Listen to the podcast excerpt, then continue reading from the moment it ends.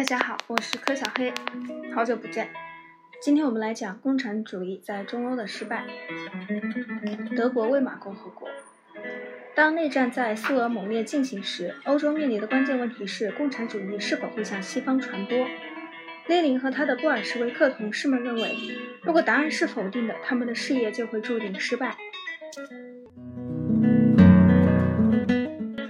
据马克思主义意识形态，他们不能想象他们的革命会在单个国家，尤其是在以农业为主的俄国生存并扎根。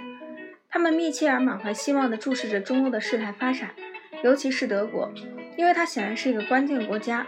如果德国变成共产主义国家，那么它的工业实力和俄国的自然资源结合起来，就会是不可摧毁的，革命的前途也就会有所保障。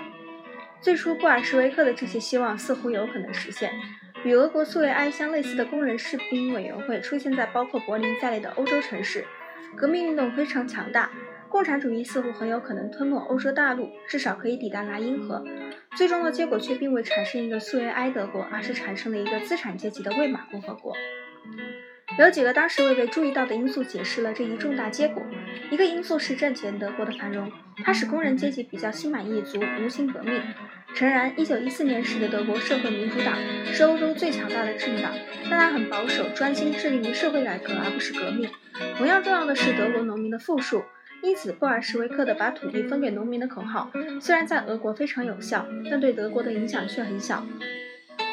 战争在德国革命的时候已经结束，这与俄国的情况截然不同。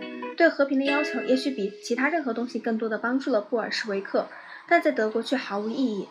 此外，尽管德国军队被打败，但他绝没有像1917年的俄国军队那样失去沮丧，进行叛乱。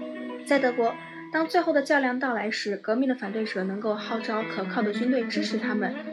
最后一个具有重大意义的因素是德国社会主义阵线的阵社会主义者阵线的分裂。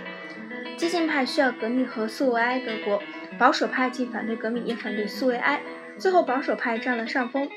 因而，德国在一九一九年一月十九日进行了国民议会而非苏维埃代表大会的选举，这样在德国出现的新国家就是民主的魏玛共和国，而不是一个苏维埃德国。下一节我们会讲到中欧的革命与反动。这里是全球通史，从史前史到二十一世纪，我是柯小黑，我们下次见。